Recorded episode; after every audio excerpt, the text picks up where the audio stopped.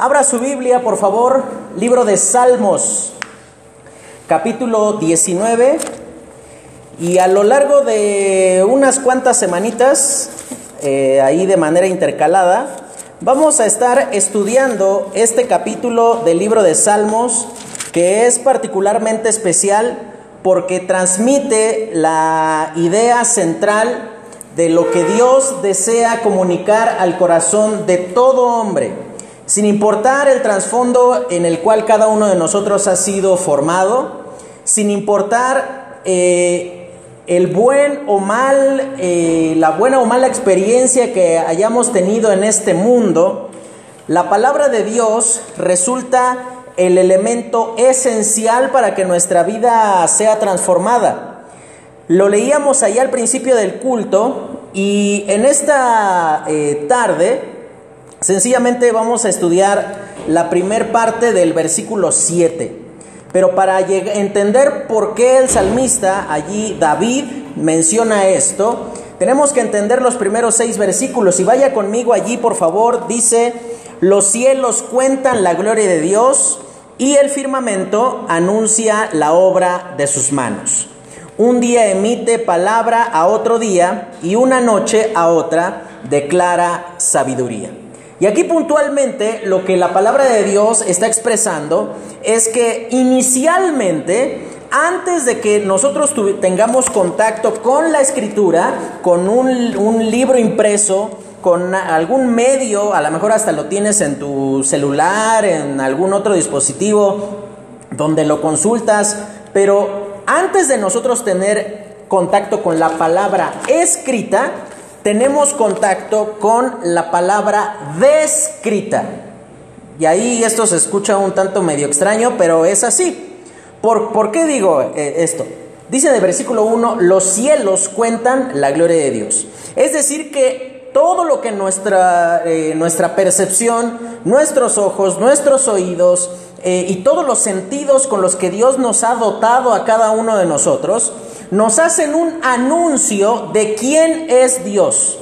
Todas las cosas que tú puedes observar, no sé si, si tú eh, eh, eres un tanto afecto a eh, asombrarte de los atardeceres, yo sí. aquí en la Ciudad de México no, no somos tan privilegiados como en otras partes del país, donde con menos contaminación y con menos gente pues se ven unas vistas espectaculares del cielo. ¿Y sabes qué es lo que la palabra de Dios dice ahí? Eso, el cielo, la creación, describe que Dios está hablando, que Dios ha hecho todas las cosas para nuestro bien, para nuestro testimonio, pero para que nosotros con la responsabilidad de ese testimonio y de ese bien que Dios ha otorgado para la vida de cada uno de los creyentes, pueda entonces atender a ese anuncio. ¿Cuál es ese anuncio? Dice el versículo 2. Un día emite palabra a otro día y una noche a otra noche declara sabiduría.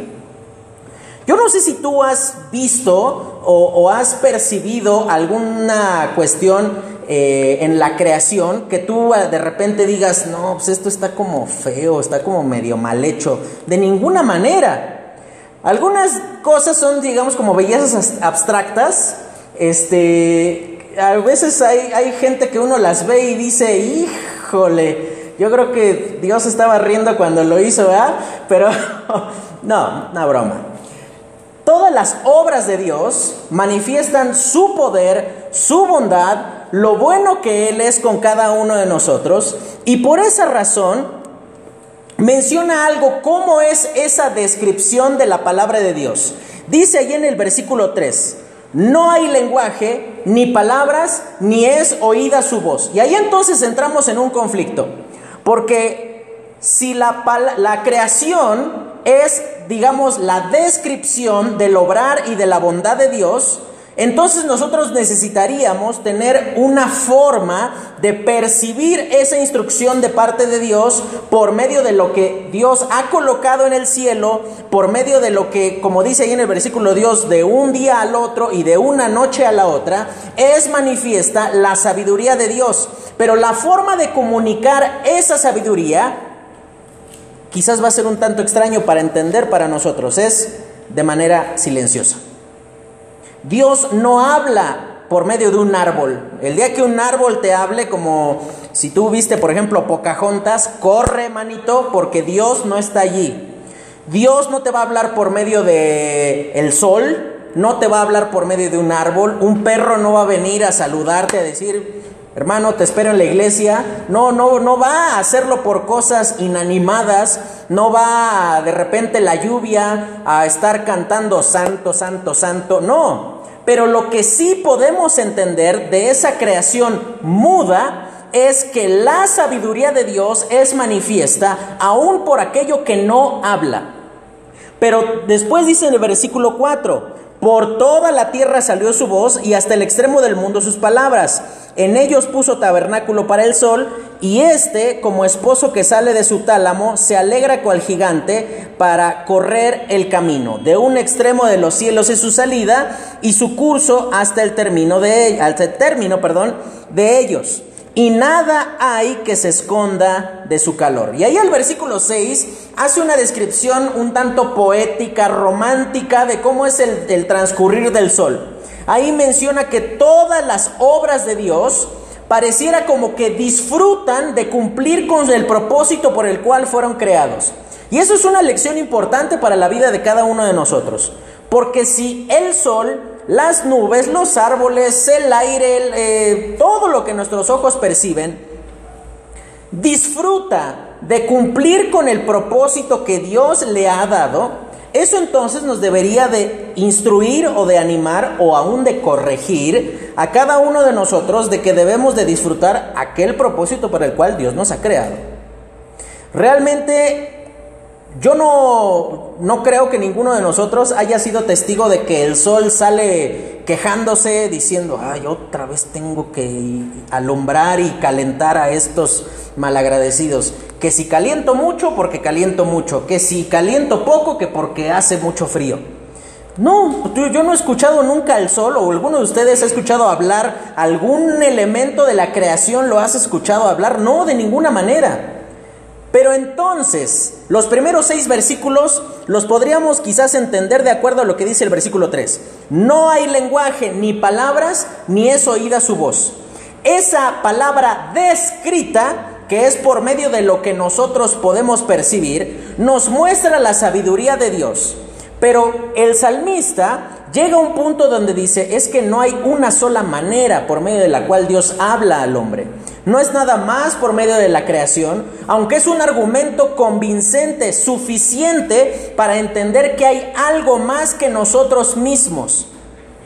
Mira, eh, a lo largo de la historia de la humanidad se han, se han, levantando, se han levantado perdón, personas que han afirmado cada tontería tratando de quitar a Dios de en medio del escenario, diciendo que nosotros somos resultado de la mezcla de unas células y de millones y millones de años, a través de los cuales finalmente una, un pequeño renacuajo un día dijo, ah, ya no quiero ser renacuajo, y entonces de pronto le brotaron alas, y entonces comenzaron a, a volar por allí, y un día dijo, ah, pues ya como que me cansé de volar y le decidió que le salieran patas y, poco a poco se fue este, haciendo más erguido, se le fue cayendo un poco el vello para diferenciarlo de, de, un, de un chango, hasta que finalmente Tarán ve usted a Pedro.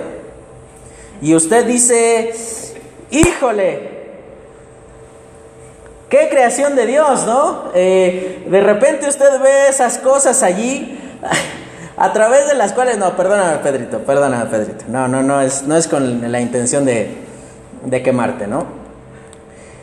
Y de repente, usted escucha esa explicación y cierto no, hermano, se requiere más fe para creer eso que la fe que la palabra de Dios demanda para que creamos que hay un creador, hay una palabra que no habla, hay una palabra descrita, pero llega, llega eh, al versículo 7 y ahí entonces vamos a entender que la palabra escrita es la segunda forma a través de la cual Dios habla. Y dice ahí en el versículo 7, la ley de Jehová es perfecta. Sí, perfecta la creación, hermoso el atardecer, increíble, imponente el, camino del sol, pero Llega el versículo 7 y el salmista hace un cambio de tema diciendo, Dios no nada más nos ha hablado por medio de las cosas que percibimos en la creación, sino también nos ha dejado una palabra escrita. Y a través de eso podemos entender que Dios está plenamente interesado en que nosotros le podamos escuchar. Una de las cosas eh, más hirientes para cualquier ser humano es que nadie atienda tu voz, ¿no? Una de las cosas que más puede hacer enojar a un esposo o a una esposa es que lo dejen hablando solo, ¿no? Esa, no, tú no conoces de esas cosas, Pedro. Oramos para que un día conozcas de, no de dejar hablando sola a tu esposa, sino de, de la vida de casados. Esas soluciones baratas y absurdas que nosotros muchas veces creamos de que para evitar el conflicto hacemos algo así como que sí, sí, sí, ya, y, dejamos eh, a un lado las, los razonamientos, las explicaciones o la, la aportación de la otra parte. Sencillamente nos cerramos nosotros a decir, no me interesa lo que tengas que decir, mi razón es suficiente. Eso entonces nos hace entender, hermanos, que si Dios te ha hablado a ti por medio de la creación, y te ha hablado por medio de su palabra, es porque definitivamente Dios tiene demasiado que decirte como para que no lo atiendas. Eso es algo que debería de llenar de temor tu corazón. Si Dios te ha hablado de dos maneras necesarias, implica que Dios tiene mucho que hablar a nuestra vida, tiene mucho que comunicar. Y es muy necesario que nosotros atendamos a esa instrucción. Y por esa razón, el salmista comienza en el versículo 7, dice ahí, la ley de Jehová. Y ahí va a ocupar una serie de diferentes nombres que eh, eh, a partir del versículo 7, por ejemplo, dice, la ley de Jehová es perfecta y menciona cuál es el efecto debido a que es perfecta, que convierte el alma el testimonio de Jehová es fiel, fíjate lo que ocurre. Menciona un nombre de esa comunicación de Dios, menciona una característica, pero después menciona el efecto que esa característica debe producir en la vida de todo aquel que escucha. No es posible, no existe una persona que al escuchar la perfección de la, de la voz de Dios, de la ley de Dios, no se ha convertido. Si tú eh, no estás siendo transformado en tu diario vivir al andar con el Señor, seguramente a Dios es al que no estás escuchando. A lo mejor estás escuchando a algún hermano de la iglesia, a lo mejor estás escuchando a alguna persona que tiene algo para decirte, a lo mejor estás escuchando predicaciones por internet, a lo mejor estás haciendo muchas cosas, pero si tú no estás siendo convertido por la palabra de Dios, es porque efectivamente no estás escuchando a Dios, estás escuchando cualquier otra cosa. Es diferente escuchar a Dios que escuchar de Dios.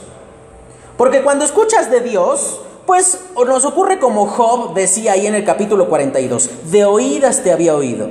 Medio que sabía algunas cosas de ti, sí me habían contado que eres capaz de cambiar la vida, sí me habían contado que eres capaz de producir madurez, sí me habían contado que puedes hacer esto, que puedes hacer aquello.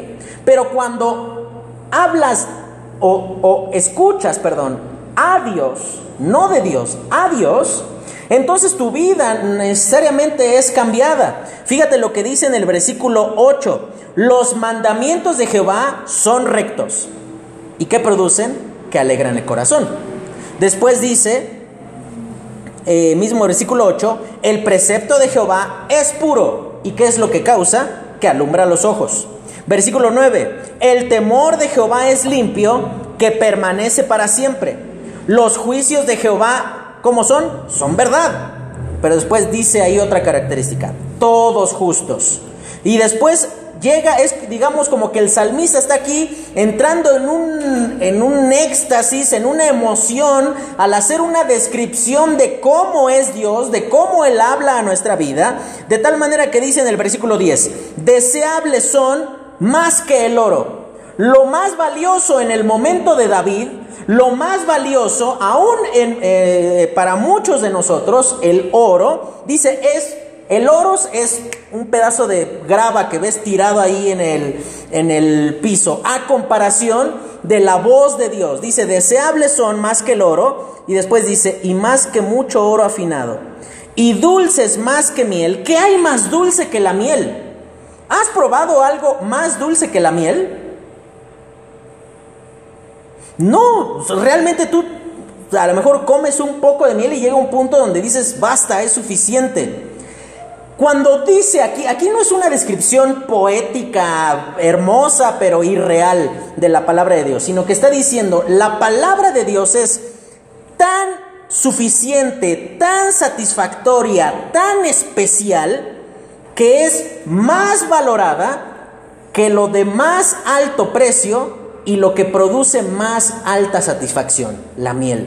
Pero después dice, y que la que destila del panal, no es la típica miel que te venden aquí enfrente del Town Center, que es pura agua con azúcar y que ya después de un tiempo te das cuenta que no era realmente miel, sino que era es lo más puro, lo más eh, reservado para disfrutar de ellos. Y después dice versículo 11, tu siervo es además amonestado con ellos. En guardarlos hay grande galardón. Pero volvemos al versículo 7. Dice allí la ley de Jehová.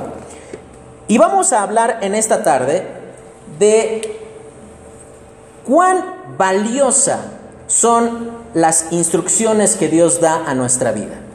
Porque ahí lo llama de una manera, lo, llama la ley. ¿Qué es, pero qué significa esa palabra, ley? Aún en nuestros días esa palabra subsiste. ¿Qué es la ley? Cuéntenme hermanos, ¿qué es la ley?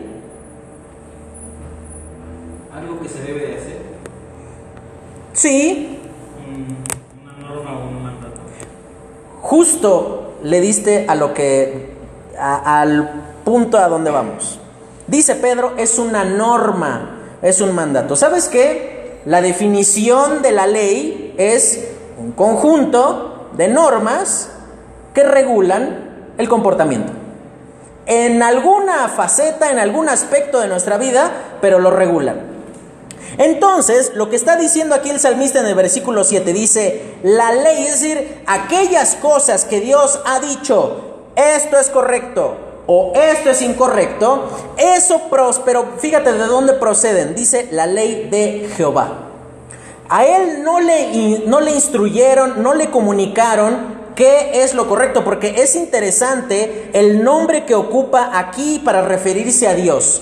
Dice allí la ley, pero dice ahí de Jehová. ¿Quién es Jehová? Tú lo puedes ver ahí en el libro de Éxodo capítulo 3. Es el único nombre que Dios mismo revela de, de Él mismo. Todos los otros nombres son descripciones con las que el hombre trata de expresar quién es Dios. Pero solamente Jehová es el único nombre con el cual Él a sí mismo se llama. Como cuando a ti te preguntan cómo te llamas, la única respuesta posible, en mi caso, sería Carlos. No hay otro nombre, no tengo un segundo nombre, no tengo un nombre para los hermanos de la iglesia y un nombre para la gente de mi trabajo, no, soy Carlos, tú puedes ver mi, mi IFE en todos lugares, soy Carlos. Ahora, el nombre, eso es realmente lo trascendental porque dice ahí la ley, las normas que Dios ha establecido, lo que regula nuestro comportamiento, pero dice ahí la ley de Jehová. Y si tú lees ahí en el libro de Éxodo capítulo 3, dice, Jehová es mi nombre, y con este nombre habré de ser conocido por siempre. Y ese nombre Jehová literalmente significa el único que existe por sí mismo y se revela a sí mismo. Dios no necesita de que alguien más le instruya, no necesita de que alguien más lo lleve a la existencia. Dios no necesita eso, dice, el único que existe por sí mismo. Es decir, que cuando dice la ley de Jehová, habla de que las normas de Dios son auténticas de Dios, no son normas adquiridas de alguna otra organización, no son normas valoradas que a lo mejor Dios haya dicho, ah, mira, pues estos cuates que adoran a eh, o siguen al profeta Mahoma, como que se, me parece que son buenas instrucciones, vamos a apropiarlas para, para nuestro culto. No, dice ahí la ley de Jehová, es decir, son mandamientos auténticos, es algo que procede directamente de Dios, pero no nada más son mandamientos auténticos, sino que son mandamientos que no van a cambiar. Tú puedes ver allí en el libro de Hebreos capítulo 13, versículo 8. Alguien que lo pueda leer, por favor, Hebreos 13, 8. Fíjate lo que dice ahí con respecto a quién es Dios, quién es Jesucristo.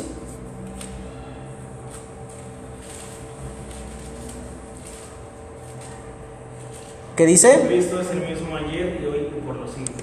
Dice, Jesucristo es el mismo, ayer y hoy y por los siglos.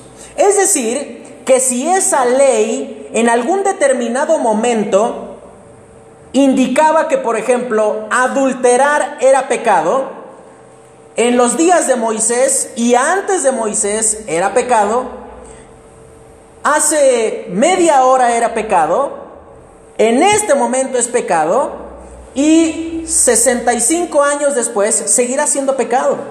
Porque ahí dice Jesucristo es el mismo, ayer y hoy y por los siglos. Entonces cuando dice ahí la ley de Jehová, significa que Dios no cambia en su esencia, no cambia en su naturaleza, no es como nosotros. Gracias a Dios que Dios no es como nosotros somos. Dios no cambia de acuerdo a las circunstancias, no cambia de acuerdo al tiempo, no cambia de acuerdo a con quienes está eh, presentes, no cambia de acuerdo a que tiene una cara para Pedro, pero tiene otra para mí. Tiene un comportamiento cuando está solo con sus amigos, pero tiene otro comportamiento cuando está con la gente de la iglesia. Dice la ley de Jehová algo que no cambiará. Pero fíjate la característica. Dice versículo 7, la ley de Jehová es perfecta. Y sabes que la palabra perfecta que ocupa allí David en el versículo 7 literalmente significa entero.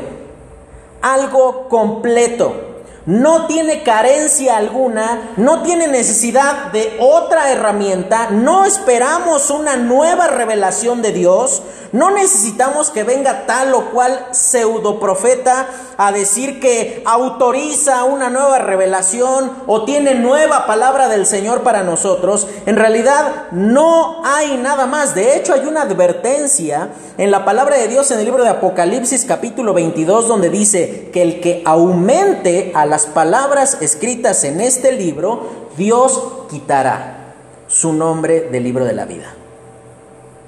Esto entonces debería de poner a temblar a el tan amado Guillermo Maldonado, donde él dice, tengo una nueva palabra del Señor, tengo una nueva revelación, como hace una semana, este Armando Alducin salió a decir que esperamos una nueva revelación de Dios de cómo debemos de comportarnos en este tiempo.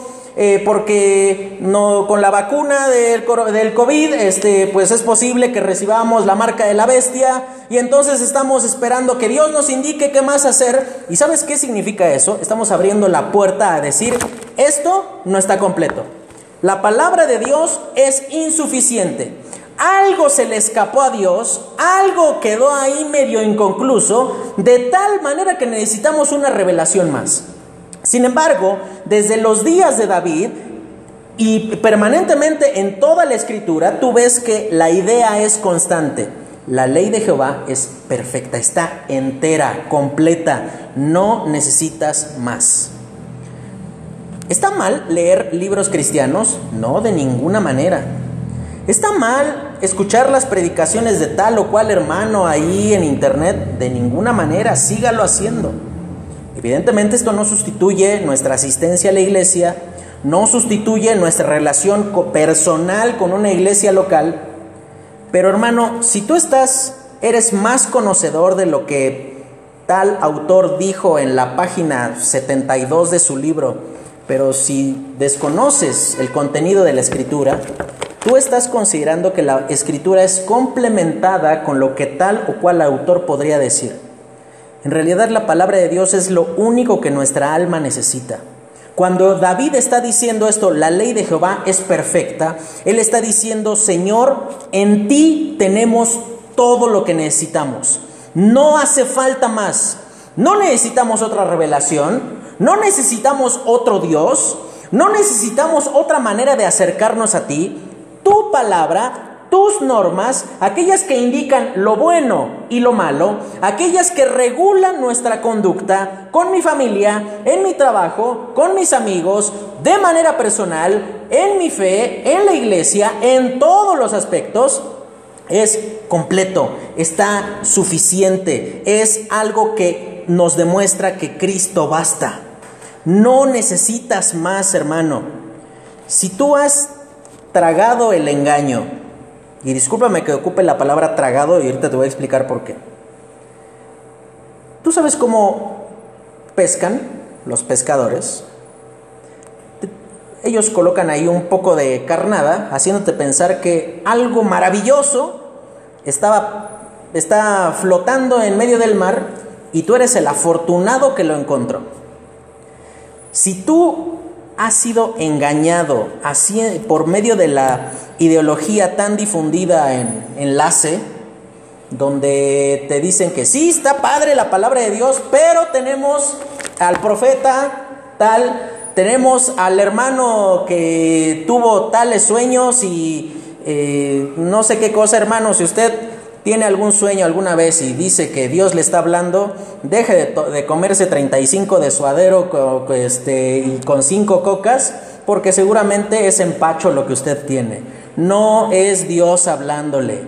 Dios no le va a hablar por sueños, Dios no le va a hablar por medio de, es que de repente empecé a convulsionar y, a, y a, a, perder ahí el control de lo que me pasaba. Usted no ve que ocurra eso con las personas que recibían la palabra de Dios en los tiempos eh, bíblicos. Yo no me imagino a Pedro eh, o a Pablo revolcándose, echando espuma por la boca diciendo, esa es la obra de Dios. De hecho, la palabra de Dios lo primero que produce en el corazón de aquel que la recibe es orden. Es una vida controlada. No es una vida en un éxtasis o, en una forma frenética de adoración, de andar corriendo, azotando la cabeza contra la pared diciendo, esta es la obra de Dios. Por eso dice ahí, la ley de Jehová es perfecta. Ahora fíjate la forma en la cual es descrita. La ley de Jehová es. No dice será, no dice fue, lo menciona en un tiempo constante, continuo. Cada día que tú te levantas, abres la palabra de Dios, tú puedes entender que para hoy Dios tiene algo para lo cual Él desea hablarte. Dios dejó la creación, dejó el cielo hermoso cuando tú te levantas por la mañana. Pero si tú dejas la Biblia cerrada, hermano, estás dejando una parte esencial de la forma en la cual Dios te quiere comunicar. ¿Sabes qué es lo que estás haciendo? Estás dejando hablar, hablando solo a Dios lo dejas con algo importante para comunicarte, pero después dice ahí, la ley de Jehová es perfecta y cuál es el resultado. Dice que convierte el alma. Y es súper interesante la palabra que ocupa allí David en el versículo 7 para referirse a convertir. Porque por un lado significa lo que nosotros entendemos por el concepto de convertir, que es cambiar total y definitivamente de dirección, de naturaleza, de propósito, de actitudes, de acciones. Pero literalmente allí la palabra convertir significa hacer respirar. Y eso entonces tú dirías, ¿qué tiene que ver? ¿Por qué hacer respirar significa convertir? ¿Qué es lo que nos diferencia de los muertos? Que respiramos, ¿no? Entonces, un, un muerto, si tú lo tuvieses a un lado, tiene todas las facciones, tiene todos los rasgos humanos, pero ya la persona no está allí, porque lo que lo hace diferente, lo que lo hace ser, es el aire, la respiración. Entonces cuando dice ahí, la ley de Jehová es perfecta, que convierte el alma, eso nos muestra que naturalmente en el estado en el cual cada uno de nosotros se encuentra, es un estado de muerte, es un estado de inutilidad, algo que no sirve para nada, algo que entre esta pared y, y, yo, estando alejado de Dios, somos la misma cosa.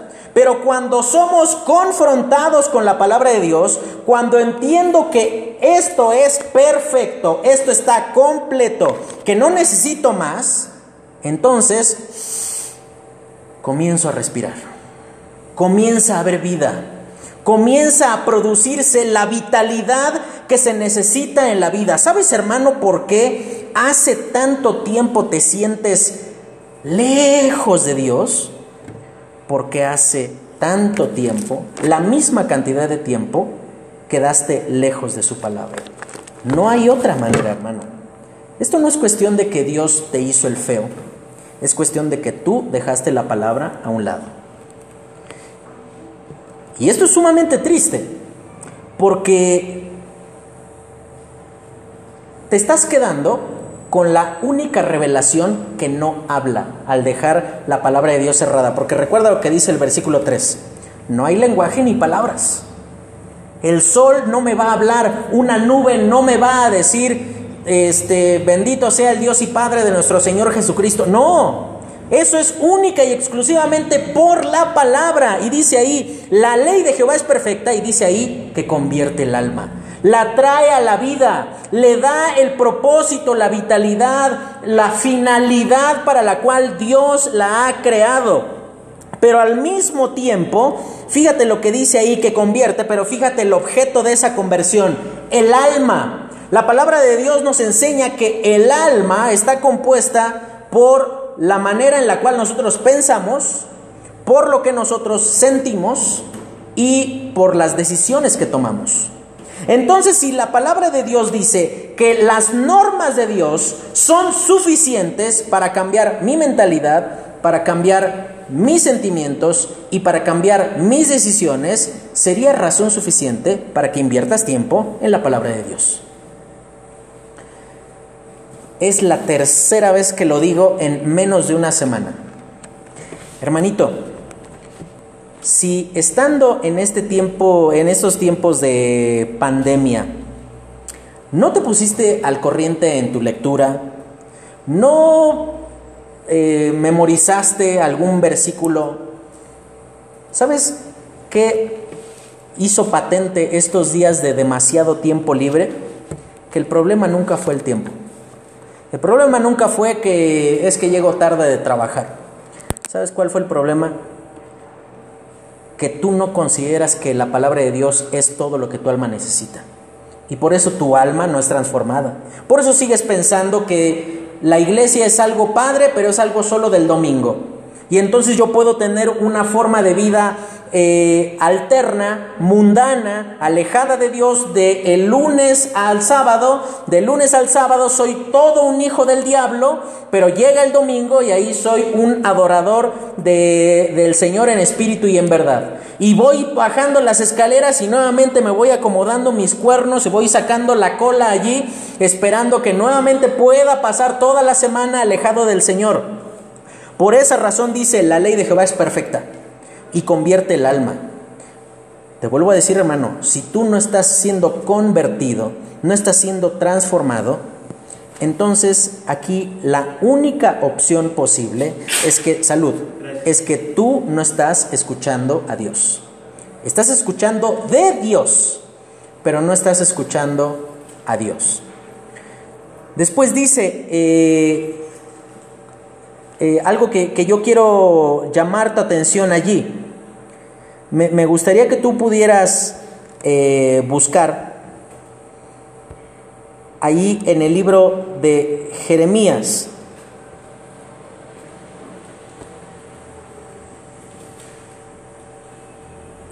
Capítulo 31, versículo 18.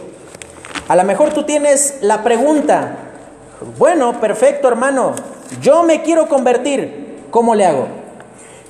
Yo tengo un conflicto, hermano, no estoy atendiendo la palabra de Dios y por eso no soy convertido. Fíjate lo que Jeremías va a decirle ahí en el versículo 18. Dice, escuchando, he oído a Efraín que se lamentaba, me azotaste y fui castigado como novillo indómito. Y fíjate el clamor del rebelde. Dice ahí, conviérteme y seré convertido. Es espectacular lo que dice ahí. Conviérteme y seré convertido. Y dice ahí después, porque tú eres Jehová mi Dios. ¿Qué es lo que está ocurriendo? Aquí Jeremías está dando una de las profecías más sobresalientes de todo el Antiguo Testamento. Él está a punto de decir eh, al final de este capítulo 31, he aquí vienen días donde les daré un nuevo corazón y quitaré de vosotros el corazón de carne, y, de, perdón, de piedra, y les daré uno de carne. Y dice ahí, para que aprendan a andar en mis estatutos. ¿Qué era lo que había pasado? Jeremías está escribiéndole a un pueblo que estaba a punto, a días de ser llevado cautivo por causa de su pecado. Y él ocupa esa imagen o esa, ese ejemplo de un novillo pero lo llama de una manera, indómito. ¿Sabes qué significa indómito? Que no se deja controlar. ¿Cómo se puso el toro? Que allá en, este, en su pueblo hermano cuando fuimos, les cuento rápido, había un toro que tú lo veías venir y decías, Señor, líbrame de todo mal, ¿no? Porque era una cosa así, eh, y realmente el toro confiaba en su fuerza, de tal modo que sentía que, las personas lo querían guiar hacia algún determinado lado y con un ahí, un jalón ahí de, de este, hacía volar ahí al hermano Aurelio, a las otras personas que estaban ahí ayudando. Y yo espiritualmente estaba orando por ellos, yo estaba de lejos mirando nada más, ¿sí? Para, para poder contar bien la historia, ¿verdad? Eh, esa es la, descripción de un novillo indómito. ¿Por qué era un toro viejo? No, era joven y la característica del joven cuál es? No hace caso. Le dices, Pedro, eso no lo hagas. Inmediatamente, ¿qué es lo que va a hacer Pedro? Ah, lo que me, como si le hubieran dicho, hazlo. Yo no sé cuál es el poder mágico que tienen los contactos, de tal manera que es, es, cosa que tú le digas a un niño, no lo toques, y es, se convierte en el objeto más deseado del mundo. Él quiere ir y estar toque y toque y toque y toque. Pero dice ahí en el versículo 18, fui castigado como novillo indómito. ¿Sabes qué te espera por causa de tu rebelión? Golpes golpe tras golpe, fracaso tras fracaso, dolor, quebranto, sufrimiento, aflicción, humillación. ¿Sabes todo eso resultado de qué es? De tu rebelión. Mira hermano, no es que Dios te cargó la mano, es que eres tan terco, eres tan duro. uno de los eh, eh, primeros eh, maestros de la iglesia primitiva, llamado San Agustín, decía lo siguiente, muchas personas murmuran contra Dios diciendo, estos tiempos son malos, estos tiempos no, deberían de ser diferentes. ¿Y sabes qué él decía al respecto? Dice, cuán malo debes de ser, cuán necio de seguramente eres, que ni siquiera en medio de ese tiempo malo te corriges. Ni siquiera en medio del quebranto y de la aflicción eres corregido. Hermano, Dios nos ha puesto bajo prueba y entiendo que hay muchas circunstancias alrededor, pero es lamentable que el día de hoy, aquí en la iglesia, seamos cuatro personas. Yo sé que está todo dar verlo desde tu casa y espero no incomodarte, o bueno, sí, No, realmente sí, sí te quiero incomodar. Está perfecto, estás comodísimo, a lo mejor estás al mismo tiempo viendo eh, tu capítulo de La Rosa de Guadalupe, o a lo mejor estás preparando la cena para tu esposo, para tus hijos, a lo mejor estás eh, viendo tu serie favorita, eh, o a lo mejor sí, a lo mejor sí lo estás atendiendo. Pero hermano, Dios nos ha convocado a reunirnos. Nos llama a estar aquí en la iglesia, no viéndolo a través de una pantallita. Realmente nosotros transmitimos el culto con la finalidad de alcanzar a la gente que no es de la iglesia, no para la gente de la iglesia que prefiere quedarse en su casa. Y eso es lo lamentable, hermano, que el día que la palabra de Dios es abierta, usted no está aquí. El día que la palabra de Dios es abierta, usted prefirió quedarse en su casa. El día que la palabra de Dios, que es perfecta, que convierte el alma, que es lo que te hace respirar, tú preferiste ahogarte en tu casa en lugar de atender lo que la palabra de Dios dice. Y estando en esa situación de rebeldía, ¿sabes qué es lo único que te espera? Lo que dice en el versículo 18. Me azotaste y fui castigado. Y por eso, golpe tras golpe, vez tras vez, tras vez, tras vez, tras vez, fracasas y sufres y llevas ahí eh, sobre, sobre tu carne el precio del fracaso por vivir lejos de Dios. Y sabes una cosa, eso no cambiará hasta que tú atiendas y, y entiendas la lección y llegues a lo que dice ahí con un clamor, dice, conviérteme. Señor, conviérteme. Mira, hermano, ¿sabes por qué razón? Todos tenemos el, la excusa perfecta. Hermano, ¿será prudente reunirnos? Sí, será prudente reunirnos. Primero porque tú lo necesitas, porque la palabra de Dios es abierta. Y la segunda razón, Dios es digno que de que te reúnas. Por esa razón deberías de estar aquí. Y eso entonces te lleva a considerar de que muchas veces, hermano, la conversión es a pesar de que nuestras emociones no nos acompañen. Si tú esperas que llegue el día, hermanito, en el que tú te sientas motivado para estar en la iglesia, ¿sabes cuándo va a ser ese día? Nunca. Nunca te acercarás porque tus sentimientos te hagan desear estar en la casa de Dios. ¿Sabes que esa frase suena muy padre, pero no dice nada? Porque en realidad lo que tú tienes que... Cuélgale, ¿no? Por favor, el rojito.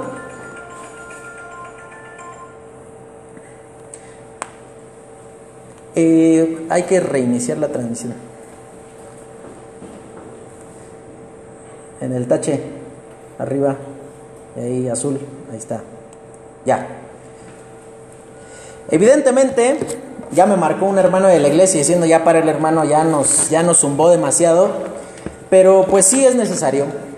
Discúlpeme, pero tanto lo amo que es necesario decirle, hermano, le está errando. Estás caminando en una dirección que no es la correcta. Y sabes algo, hermano, termina diciendo ahí, conviérteme, porque yo no puedo. Hermano, probablemente sea tiempo de que tú, a pesar de tus temores, a pesar de tu comodidad, a pesar de que consideres que no lo necesitas, necesitas volverte al Señor. Necesitas entender que la ley de Dios, lo que regula la conducta, es lo que tu alma necesita. Y por esa razón, hermano, estamos aquí. Porque entendemos que necesitamos de la palabra de Dios. Y sabes, el hecho de que nosotros cuatro estamos aquí no, es, no nos hace mejores a ti. ¿Sabes qué manifiesta? que hemos entendido nuestra necesidad sencillamente, que requerimos de la instrucción de Dios, requerimos de la palabra de Dios en nuestra vida. Y por esa razón, hermano, yo quisiera animarte, exhortarte, si es necesario, a que el domingo estés aquí, no en tu casa. Podrás hacer muchas otras cosas, pero el día del Señor tendrías que estar aquí. Por esa razón, eh, bueno, esto igual lo van a mencionar dentro de los avisos, pero eh, pues es el último culto que vamos a transmitir en el horario del culto. Las próximas veces se habrá de grabar, se subirá en algún momento de la semana, pero lo que queremos evitar es que tú encuentres en la página de Facebook un sustituto a la iglesia. La iglesia es presencial y por esa razón te invitamos a que puedas estar aquí con nosotros. La ley de Jehová es perfecta, que convierte el alma. Quiera Dios que tú puedas tener ese clamor de Jeremías 31, 18, conviérteme y seré convertido. Porque yo no puedo, porque Señor, mis emociones sencillamente desean comodidad, desean gratificación de alguna otra forma, pero solamente tú la puedes dar. Quiera Dios que usted pueda atender la instrucción y la exhortación que usted ha recibido el día de hoy. Vamos a orar. Señor, te, damos gracias porque tu palabra es suficiente. No necesitamos más, Señor. No necesitamos una nueva revelación. No necesitamos de ningún apóstol ni de una revelación especial por medio de alguien. Necesitamos que tú nos hables, Señor. Permítenos, Señor, atender a todo lo que tú deseas decirnos porque tú eres digno y porque tú eres suficiente. Ayúdanos, Señor, a entender cuán necesitados estamos de ti. Todo esto, Señor, te lo agradecemos y te lo pedimos en Cristo Jesús. Amén.